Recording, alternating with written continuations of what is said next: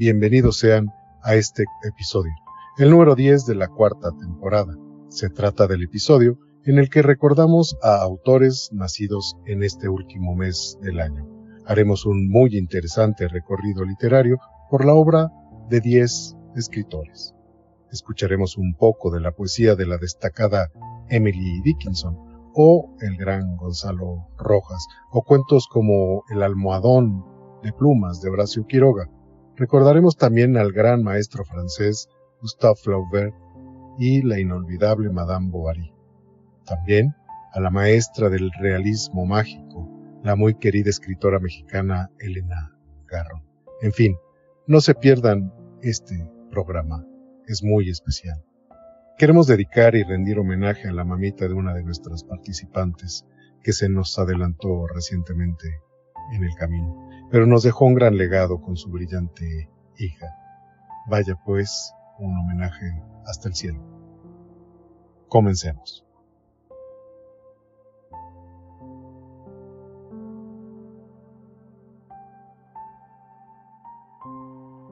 Mi nombre es Alberto Amador Arteaga Pérez.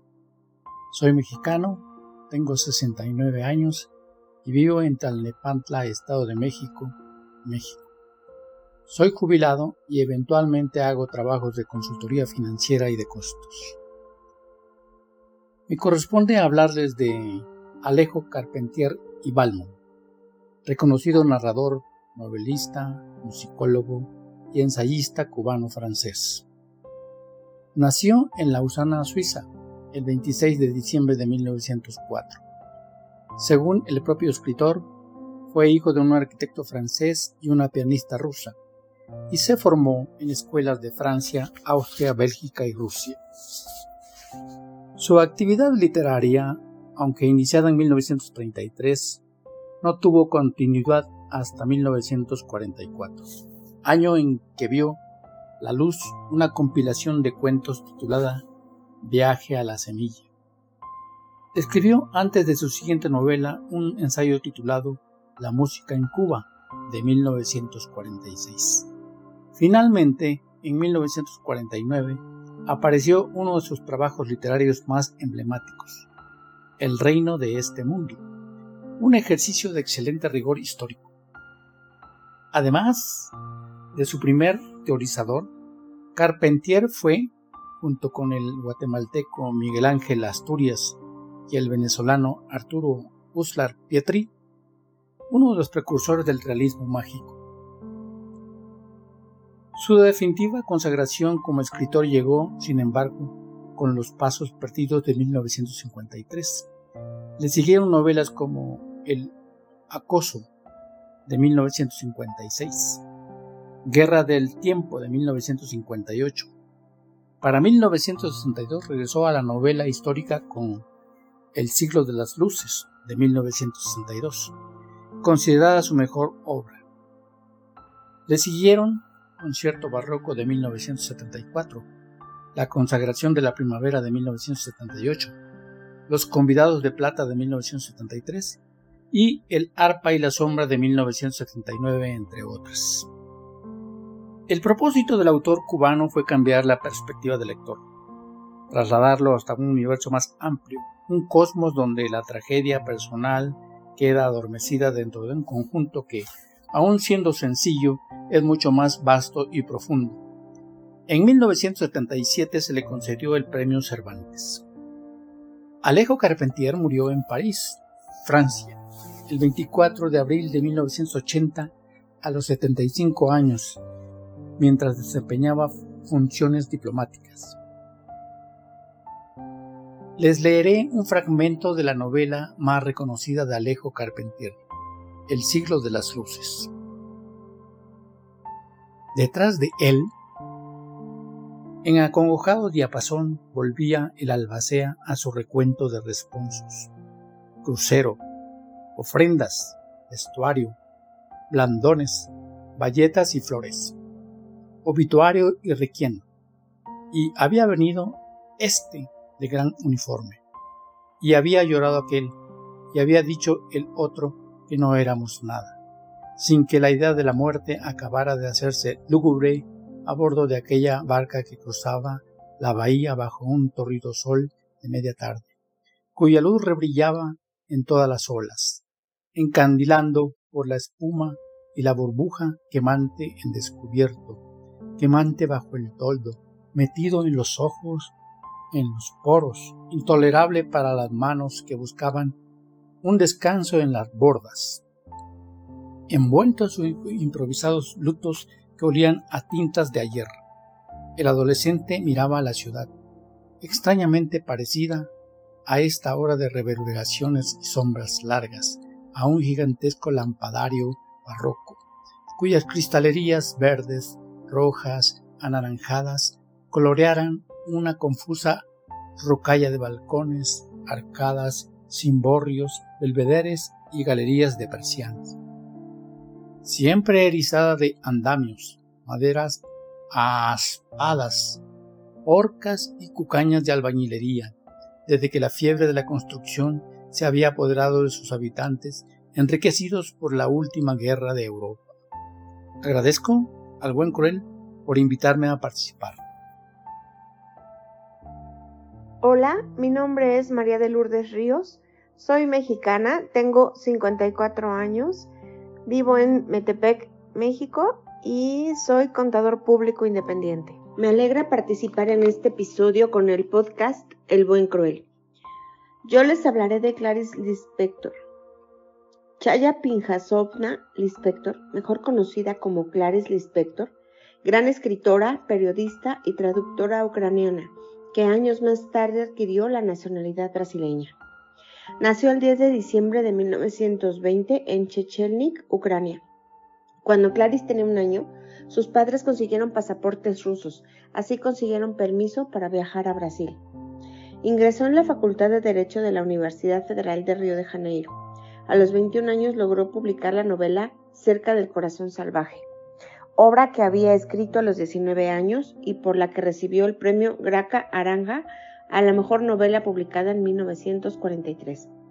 Para 1946 publicó su segunda novela, O Lustre, debido a su dominio de portugués, inglés, francés y español con fluidez, de hebreo y yidis con cierta fluidez, y de nociones de ruso, realizó numerosas traducciones. Entre el final de los años 60 y principios de los 70, publicó libros infantiles, traducciones y adaptaciones de obras extranjeras, obteniendo gran reconocimiento por lo que impartió charlas y conferencias en distintas universidades de todo Brasil.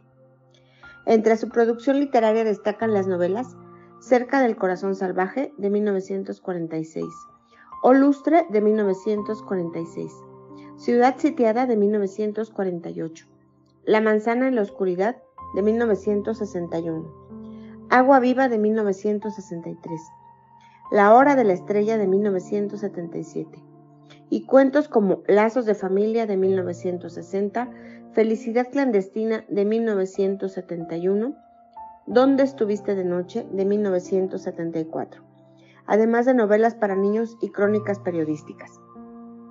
Se destaca en sus obras su estilo y una estructura muy líricos, con una interioridad profunda y siempre relacionada con complejos procesos emocionales y mentales. Los personajes de sus obras hacen observaciones, apreciaciones y presentaciones de situaciones vitales de una manera muy afilada siempre con una prosa reflexiva, con momentos de misterio y de conflictos internos. El estilo de sus obras llegó a ser comparado con el de Virginia Woolf y James Joyce. Meses después de la publicación de su última novela, La Hora de la Estrella, Clarice Lispector murió en Río de Janeiro el 9 de diciembre de 1977, víctima de un cáncer de ovario a los 56 años. Les leeré un fragmento de la novela Cerca del Corazón Salvaje. Y había algo en su mirada, en sus manos que palpaban el cuerpo de la perra, que la ligaba directamente a la realidad, desnudándola, como si ambas formaran un solo bloque, sin discontinuidad. La mujer y la perra estaban allí, vivas y desnudas. Había algo de feroz en aquella comunión. Había una precisión de términos que horroriza, pensó Octavio molesto, sintiéndose repentinamente inútil y afeminado. Y era solo la primera vez que la veía. Había en ella una cualidad cristalina y dura que le atraía y simultáneamente le repugnaba, pensó. Hasta la manera como andaba, sin ternura ni gusto por el propio cuerpo, pero mostrándolo como una afrenta a los ojos de todos, fríamente. Octavio la miraba moverse y pensaba que ni físicamente era el tipo de mujer que le gustaba. Prefería cuerpos pequeños, acabados, sin intenciones, o grandes, como el de su novia, fijos, mudos. Lo que él les dijera debía bastar. Aquellas líneas de Juana, frágiles como un esbozo, resultaban incómodas, líneas de sentido, de ojos abiertos, incandescentes. No era bonita, era demasiado delgada. Incluso su sensualidad debía de ser diferente a la de él, excesivamente luminosa. Octavio procuraba desde el instante en que la había conocido no perder ninguno de los detalles, diciéndose que no cristalice en mí ningún sentimiento tierno. Tengo que descubrirla bien.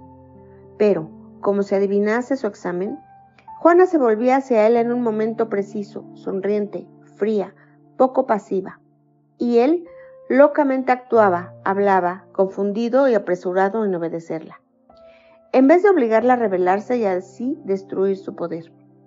Y a pesar de que aquel aire de ignorar las cosas más elementales, de qué manera, desde el primer encuentro, ella lo había precipitado en sí mismo. La había juzgado en su propia intimidad, obviando fríamente las pequeñas y cómodas fórmulas que lo sustentaban y le facilitaban la comunicación con las personas. Muchas gracias por la invitación. Soy Rocío Real Madrid. Nací en Toluca, Estado de México, y tengo muchos años viviendo en Toronto, Canadá. Hoy, gracias a El Buen Cruel, compartamos un poco acerca de la vida y obra de la intelectual Elena Garro. Elena Delfina Garro Navarro guionista, periodista, dramaturga, cuentista y novelista mexicana. Nace un 11 de diciembre de 1916 en Puebla, México. Creció en la Ciudad de México, lugar donde estudió coreografía y literatura en la UNAM. Elena Garro hablaba distintas lenguas y era una mujer cosmopolita. Durante su vida vivió en varios países y se gradúa de la Universidad de California, Berkeley y de la Universidad de París. Cabe mencionar que durante la matanza de Tlatelolco se ganó la enemistad de varios intelectuales mexicanos por culparlos públicamente de envalentonar a los estudiantes y después abandonarlos a su suerte. Esto terminó en un exilio de 20 años en Estados Unidos, España y Francia. Algunos críticos consideran que la obra cuentista y novelística de Juan Rulfo y los tres primeros libros de Elena Garro que son la obra escrita para teatro Un hogar sólido de 1958, la novela Los recuerdos del porvenir de 1963 y el cuento La Semana de Colores de 1964 inician el movimiento llamado realismo mágico, por el cual siempre se le relaciona constantemente, pese a que ella siempre rechazó esta categorización.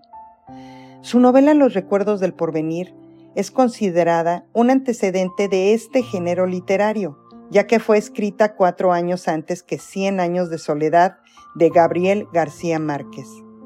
A pesar de ser casi desconocida fuera de México, Elena Garro es una de las figuras más interesantes de la actual dramaturgia mexicana participa plenamente del concepto del teatro como comunicación ilógica y poética y más allá de las diferencias de técnicas y contenidos, también sería posible colocarla dentro del movimiento llamado teatro de lo absurdo. Sus personajes oscilan entre realidad e ilusión, y este vaivén alucinado se refleja en un centellante espejo de ilusiones por el que pasan. Con marcados elementos folclóricos, construye un mundo en el cual desaparecen las fronteras entre la realidad tal y como las percibimos diariamente. La gran calidad de su labor literaria es tal que algunos escritores afirman que después de Sor Juan Inés de la Cruz es la mejor escritora de México. Garro fue una mujer controvertida, contradictoria, pero ante todo una genial escritora. Desafortunadamente, sus circunstancias personales, las desavenencias en el ámbito cultural y literario mexicanos, su autoexilio, las carencias económicas casi al final de su vida, sus propios actos y declaraciones le impidieron consagrarse de lleno con su compromiso literario. La escritora merece leerse y releerse, y no como la primera esposa de Octavio Paz, sino como una escritora brillante, que confeccionó obras que exploran diversas temáticas. Elena Garro muere en Cuernavaca, Morelos, México, un 22 de agosto de 1998, víctima de cáncer de pulmón a los 81 años. Fragmento de la novela de Elena Garro, Los recuerdos del porvenir. Extraviados en sí mismos, ignoraban que una vida no basta para descubrir los infinitos sabores de la menta, las luces de una noche o la multitud de colores de que están hechos los colores. Una generación sucede a la otra, y cada una repite los actos de la anterior. Solo un instante antes de morir, descubren que era posible soñar y dibujar el mundo a su manera, para luego despertar y empezar un dibujo diferente y descubren también que hubo un tiempo en que pudieron poseer el viaje inmóvil de los árboles y la navegación de las estrellas, y recuerdan el lenguaje cifrado de los animales y las ciudades abiertas en el aire por los pájaros. Durante unos segundos vuelven a las horas que guardan su infancia y el olor de las hierbas, pero ya es tarde y tienen que decir adiós, y descubren que en un rincón Está su vida esperándoles y sus ojos se abren al paisaje sombrío de sus disputas y sus crímenes, y se van asombrados del dibujo que hicieron con sus años. Y viven otras generaciones a repetir sus mismos gestos y su mismo asombro final. Hola, buenos días. Mi nombre es Judith Vilchis Quevedo, tengo 43 años. Antes que nada, un agradecimiento al podcast de El Buen Cruel por darme la oportunidad de contarles acerca de la poetisa y escritora Emily Elizabeth Dickinson. Emily Dickinson. Emily Elizabeth Dickinson, escritora y poetisa estadounidense. Nació en Amherst, Massachusetts, Estados Unidos. Dickinson estudió en la Academia de Amherst y en el Seminario Femenino de Mount Holyoke, en Massachusetts, donde recibió una rígida educación calvinista que dejó huellas en su personalidad y a la que se enfrentaría con su carácter escéptico. Muy pronto decidió aislarse del mundo, manteniendo contacto solamente con unas pocas amistades. A los 23 años, Dickinson tenía conciencia de su propia vocación, casi mística, y a los 30 su alejamiento del mundo era ya absoluto, casi monástico. Retirada en la casa paterna, se dedicaba a las ocupaciones domésticas y garabateaba en pedazos de papel, con frecuencia ocultados en los cajones sus apuntes y versos que después de su muerte se revelaron como uno de los logros poéticos más notables de la América del siglo XIX. En su aislamiento solo visitó de color blanco, mi blanca elección según sus propias palabras. Rasgo que expresaba la ética y transparencia de su poesía. Su escritora puede ser descrita como producto de la soledad y del retiro de cualquier tipo de vida social, incluida la relativa a la publicación de sus poemas, que reflejan la decepción que sufrió por un amor únicamente cinco de sus composiciones poéticas fueron publicadas, con carácter anónimo, durante la vida del autor. Hasta pasados cuatro años de su muerte no se publicó su primer poemario.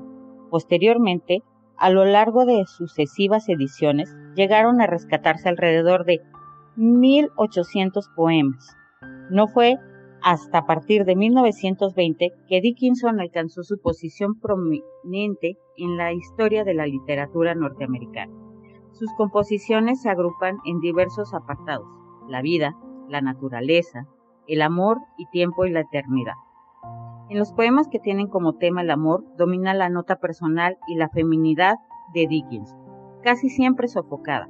Emily Dickinson considerada como una de las más grandes poetisas de habla inglesa de todos los tiempos, murió el 15 de mayo de 1886 en Amherst, Massachusetts, por problemas renales a los 55 años. Poema La sortija. En mi dedo tenía una sortija, la brisa entre los árboles cerraba, el día estaba azul, cálido y bello, y me dormí sobre la hierba fina. Al despertar miré, sobresaltada mi mano, pura entre la tarde clara. La sortija entre mi dedo ya no estaba. Cuanto poseo ahora en este mundo es un recuerdo de color dorado. Hola, ¿cómo están? Mi nombre es Ramina Herrera, soy de Perú y quiero agradecer inmensamente al podcast El Buen Cruel por hacerme partícipe de este nuevo episodio. Gonzalo Rojas. Gonzalo Rojas Pizarro, poeta, escritor, político y profesor universitario, nació en Lebu, Chile, el 20 de diciembre de 1916. Gracias a una beca, el futuro poeta estudiaría en el seminario conciliar, pero en 1934 abandona el seminario y viaja a Iquique, donde retoma sus estudios de secundaria. Años más tarde regresa a Concepción, donde completa el último curso de humanidades en el Liceo de Hombres. Estudió Derecho en la Universidad de Chile y más tarde se matricula en el Instituto Pedagógico de la misma universidad. Para 1952 formó parte de la Universidad de Concepción en las cátedras de literatura chilena y de teoría literaria del Departamento de Español, donde imparte clases hasta 1970. Ese año, Salvador Allende, presidente de la República, le nombra consejero cultural en China. Entre sus obras más destacadas está Oscuro en Venezuela, de 1977, libro que le dio gran difusión en el continente. En 2002 es nombrado académico de honor de la Academia Chilena de la Lengua. Además es miembro del Instituto de Literatura Latinoamericana de Pittsburgh. Su obra ha sido traducida a varios idiomas y su nombre aparece en gran parte de las antologías literarias del mundo, también en la biblioteca del Instituto Cervantes de Bremen. Gonzalo Rojas es considerado uno de los más grandes poetas iberoamericanos del siglo XX. Publicó periódicamente poemarios y antologías, en total más de 50 libros. Su poesía, inicialmente catalogada de expresionista por algunos, recoge, según él mismo ha manifestado, influencias del surrealismo.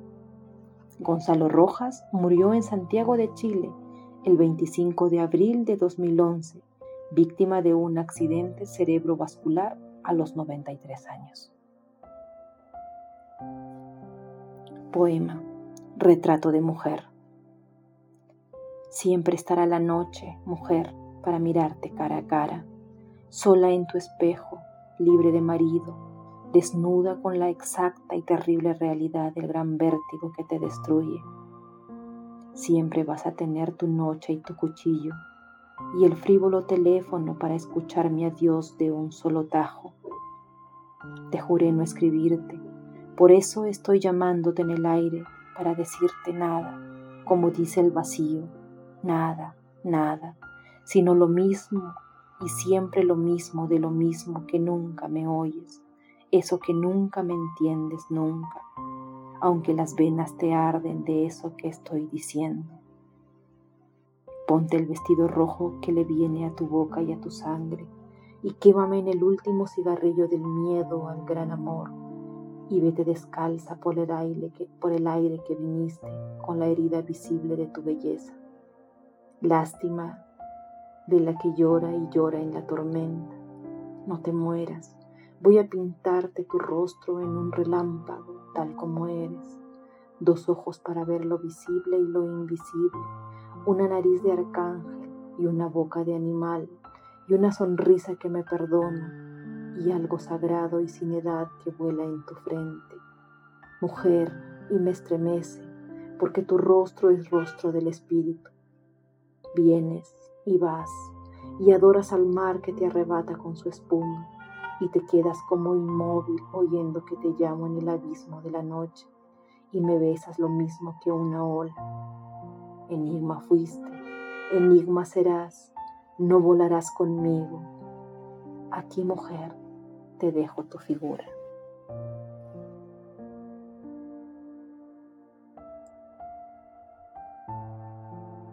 Hola, soy Manuel Sánchez, vivo en Toluca, Estado de México. Fui invitado por el podcast El Buen Cruel para hablarles de Horacio Silvestre Quiroga Forteza, conocido como Horacio Quiroga. Fue un cuentista, dramaturgo y poeta uruguayo. Nació el 31 de diciembre de 1878 en Salto, Uruguay, en el seno de una familia de clase media. Cursó sus estudios en Montevideo, donde demostró enorme interés por la literatura, la química, la fotografía y la mecánica.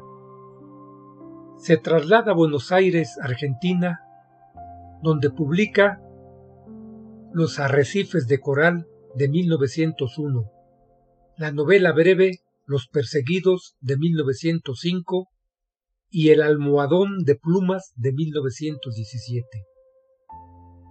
Tras el suicidio de su esposa, trabajó como secretario contador en el Consulado General Uruguayo y publicando con gran éxito Cuentos de amor de locura y de muerte de 1917, que incluye sus cuentos más reconocidos. En 1918 publicó Cuentos de la Selva, un libro de cuentos para niños que contiene los relatos La abeja aragana, La tortuga gigante, Historia de dos cachorros de Coatí y de dos cachorros de hombre, entre otros. En 1935 publicó su último libro de cuentos, Más allá. Luego de enterarse de que padecía de cáncer de próstata, Horacio Quiroga se suicidó bebiendo un vaso con cianuro en la ciudad de Buenos Aires el 19 de febrero de 1937 a los 58 años. Daré lectura a un breve fragmento del cuento El almohadón de plumas, incluido en el libro Cuentos de amor, de locura y de muerte. La sirvienta que entró después a deshacer la cama, sola ya, miró un rato extrañada el almohadón. Señor, llamó a Jordán en voz baja. En el almohadón hay manchas que parecen de sangre. Jordán se acercó rápidamente y se dobló a su vez. Efectivamente, sobre la funda, a ambos lados del hueco que había dejado la cabeza de Alicia, se veían manchitas oscuras. Parecen picaduras, murmuró la sirvienta, después de un rato de inmóvil observación. Levántelo a la luz, le dijo Jordán. La sirvienta lo levantó, pero enseguida lo dejó caer y se quedó mirando a aquel, lívida y temblando. Sin saber por qué, Jordán sintió que los cabellos se le erizaban. ¿Qué hay? murmuró con la voz ronca. Pesa mucho, articuló la sirvienta, sin dejar de temblar. Jordán lo levantó. Pesaba extraordinariamente. Salieron con él, y sobre la mesa del comedor, Jordán cortó funda y envoltura de un tajo. Las plumas superiores volaron, y la sirviente dio un grito de horror con toda la boca abierta, llevándose las manos crispadas a los bandos. Sobre el fondo, entre las plumas, moviendo lentamente las patas velludas, había un animal monstruoso, una bola viviente y viscosa. Estaba tan hinchado que apenas se le pronunciaba la boca. Noche a noche, desde que Alicia había caído en cama, había aplicado sigilosamente su boca, su trompa mejor dicho, a las sienes de aquella, chupándole la sangre. La picadura era casi imperceptible. La remoción diaria del almohadón había impedido sin duda su desarrollo. Pero desde que la joven no pudo moverse, la succión fue vertiginosa. En cinco días, en cinco noches, había vaciado a Alicia. Estos parásitos de las aves, diminutas en el medio habitual, llegan a adquirir en ciertas condiciones proporciones enormes. La sangre humana parece serles particularmente favorable, y no es raro hallarlos en los almohadones de pluma. Gracias por invitarme a participar en este episodio. Hola a todo nuestro público. Es para mí un honor la invitación a ser lectora del podcast El Buen Cruel. Mi nombre es Artemisa Ruiz Bustos, tengo 55 años, soy mexicana, vivo en Berlín, Alemania y soy ingeniera. Es un gusto para mí participar en este episodio para hablarles de Leonie Sachs, mejor conocida como Nelly Sachs. Fue una escritora y poeta alemana, Premio Nobel de Literatura 1966. Nació en Berlín, Alemania, el 10 de diciembre de 1891. Nacida en el seno de una familia de industriales judíos. Desde muy joven entró en contacto con la escritora sueca Selma Lagerlöf, a quien dedicó su primera obra, Leyendas y Relatos de 1921, y gracias a cuyos buenos oficios logró escapar a las persecuciones del nazismo en 1940. En la capital sueca, donde residió hasta su muerte, se dedicó a escribir su obra poética y dramática.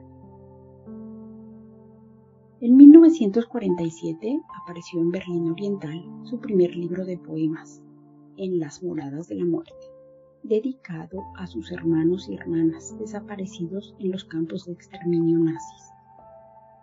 Con un lenguaje de sobrio despojamiento que recoge ecos de los libros proféticos y los salmos del Antiguo Testamento, en los que evoca los padecimientos del pueblo judío y que alcanza una particular intensidad en la plegaria por el novio muerto.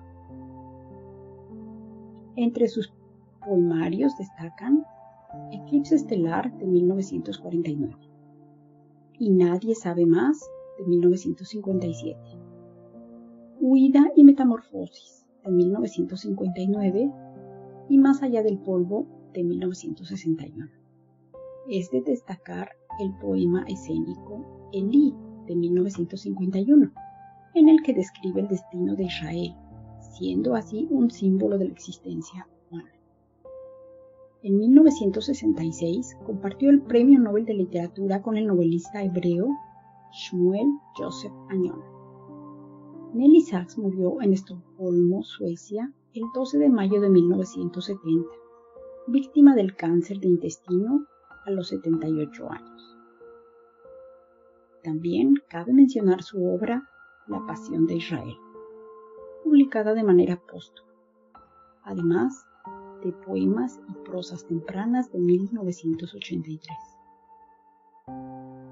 Les leeré el poema de Nelly Sachs titulado Hace mucho que hemos olvidado escuchar. Si él, en otro tiempo, nos hubiera plantado plantado como hierba de dunas en el mar eterno, creceríamos en pasturas tupidas, como la lechuga crece en el huerto. Aunque tengamos asuntos que nos lleven más allá de su luz, aunque vamos el agua de cañerías que se acerquen muriendo a nuestra boca eternamente sedienta, aunque caminemos por una calle bajo la cual la tierra ha sido llevada al silencio, por una empedrada. No debemos vender nuestro oído. O nuestro oído no debemos venderlo. También en el mercado, en el cálculo del polvo, más de uno da rápidamente un salto sobre la cuerda de la nostalgia, porque él escuchó algo, dio el salto fuera del polvo y sació su oído.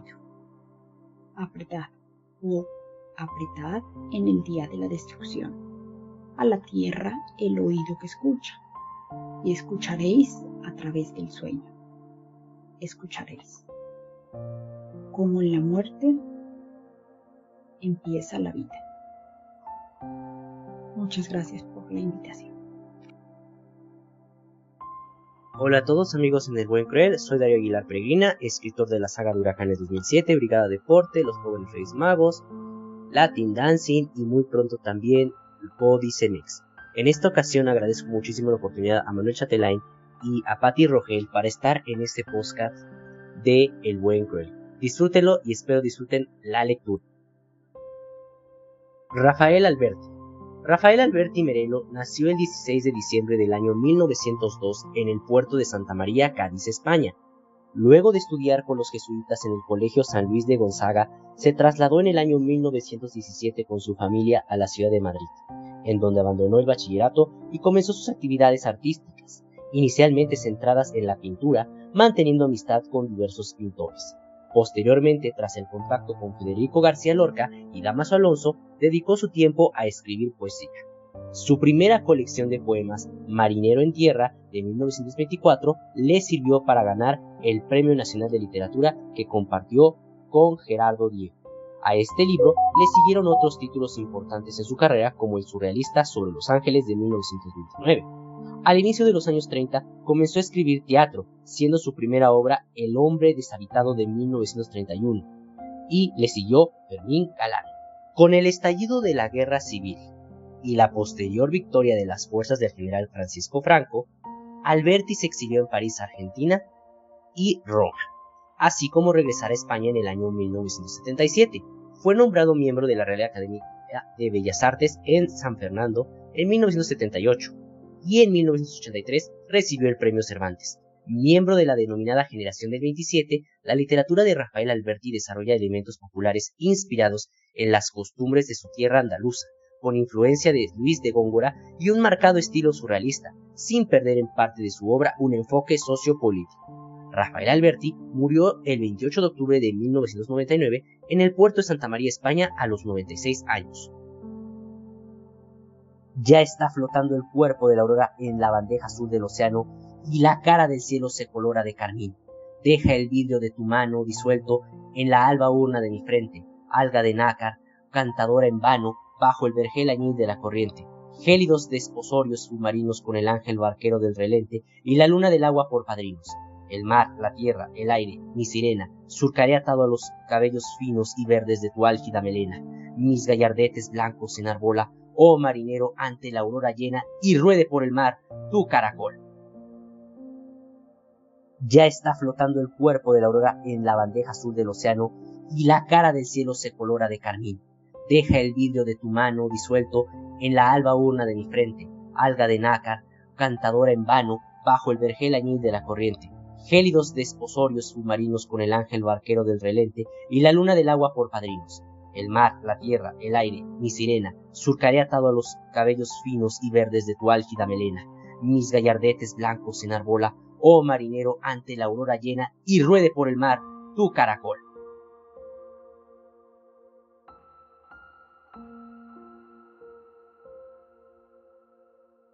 A continuación, les presento a Rudyard Kipling.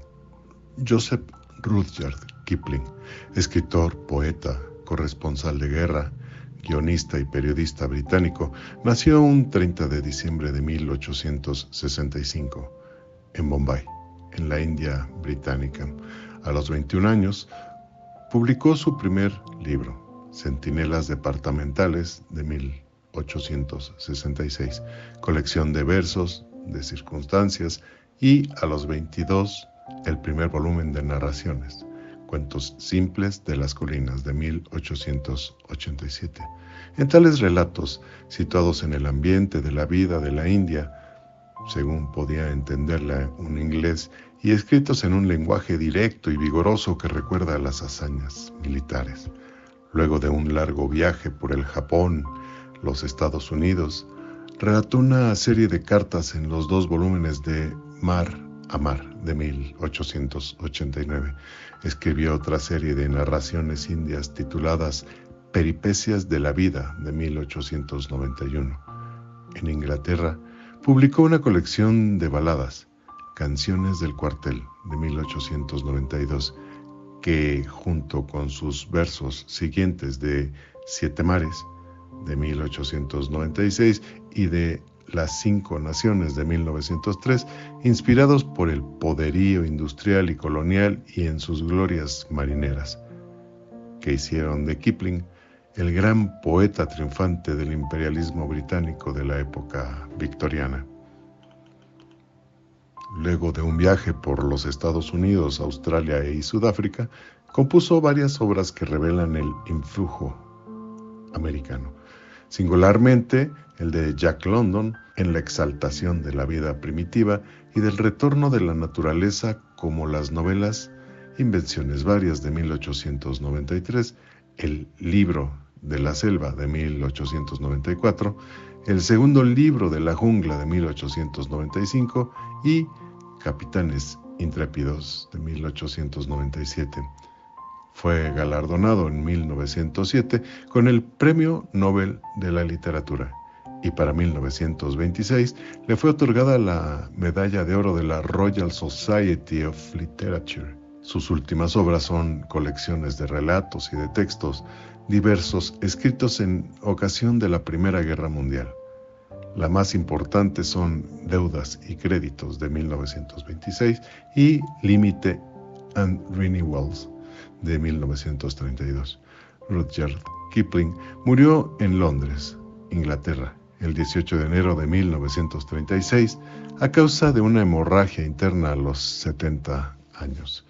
Dejó un enorme legado literario, cinco novelas, más de 250 historias cortas y 800 páginas de versos, considerado como el escritor del imperio título que siempre lo halagó y que lo acompañó incondicionalmente hasta los últimos días de su vida.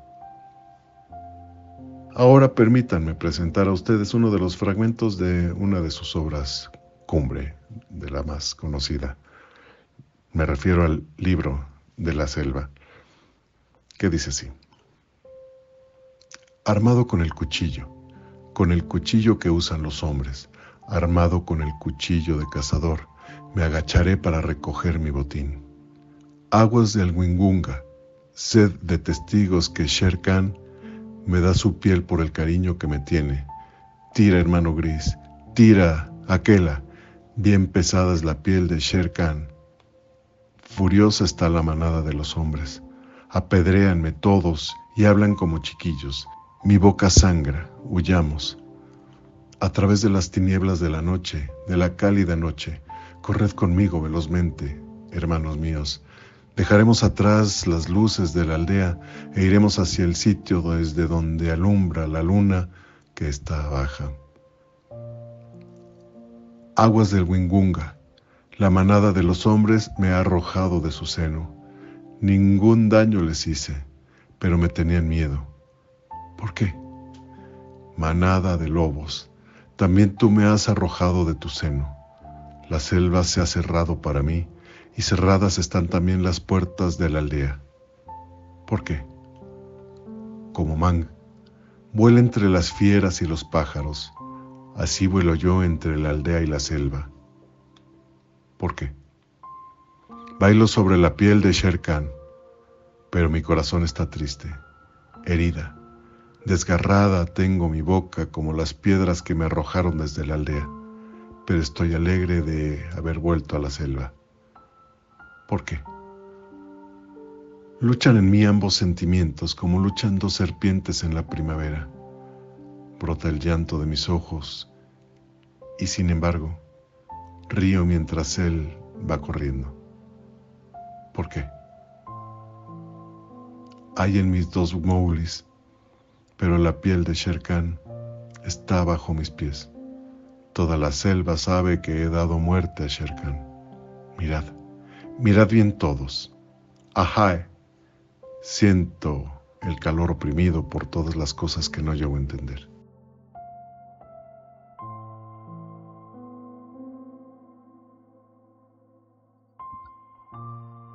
Yo les hablaré de Gustave Flaubert, reconocido escritor francés.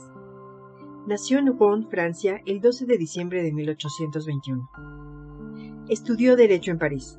Fue un gran viajero, y fueron sus múltiples viajes los que desempeñaron un papel importante en su aprendizaje como novelista, dado el valor que concedía a la observación de la realidad.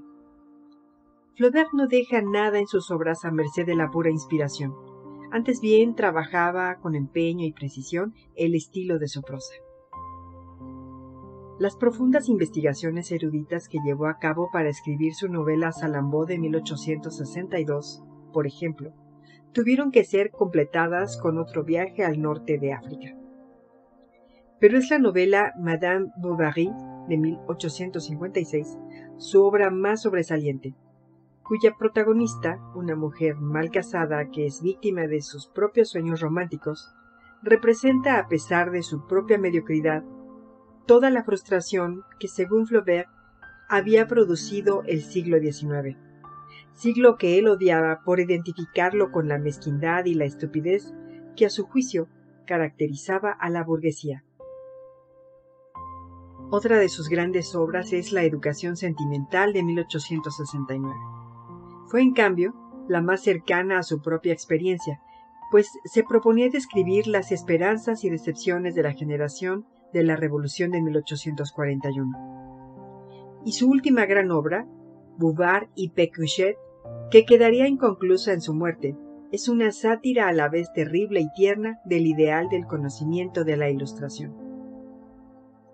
Cronológicamente, Gustave Flaubert es el tercero de los grandes novelistas del realismo francés, tras Stendhal y Balzac, siendo Flaubert el más eficiente, exigente y perfeccionista de ellos en materia de objetividad y estilo.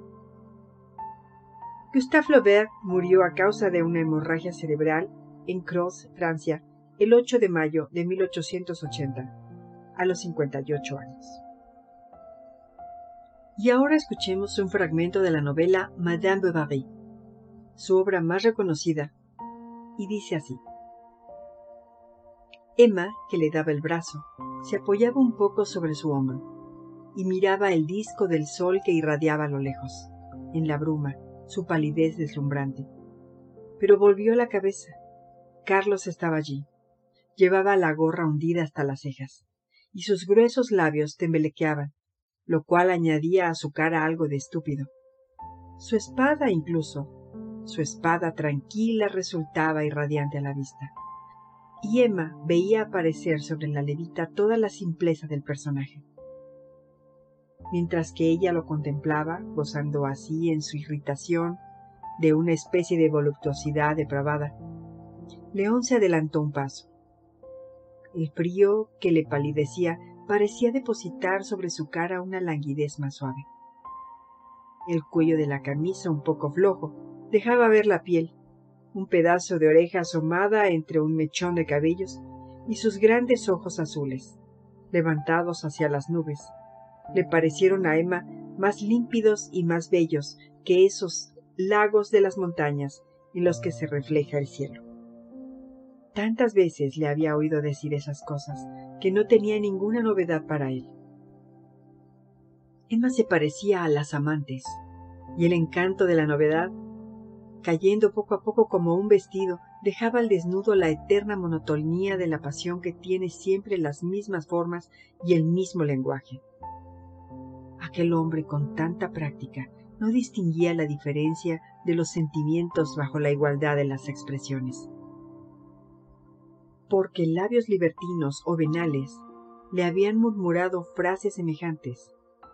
No creía sino débilmente en el candor de las mismas.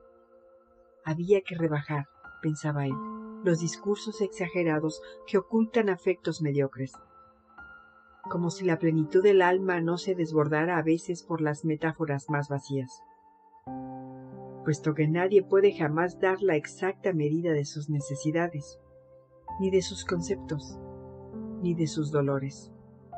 Y la palabra humana es como un caldero cascado en el que tocamos melodías para hacer bailar a los osos cuando quisiéramos conmover a las estrellas.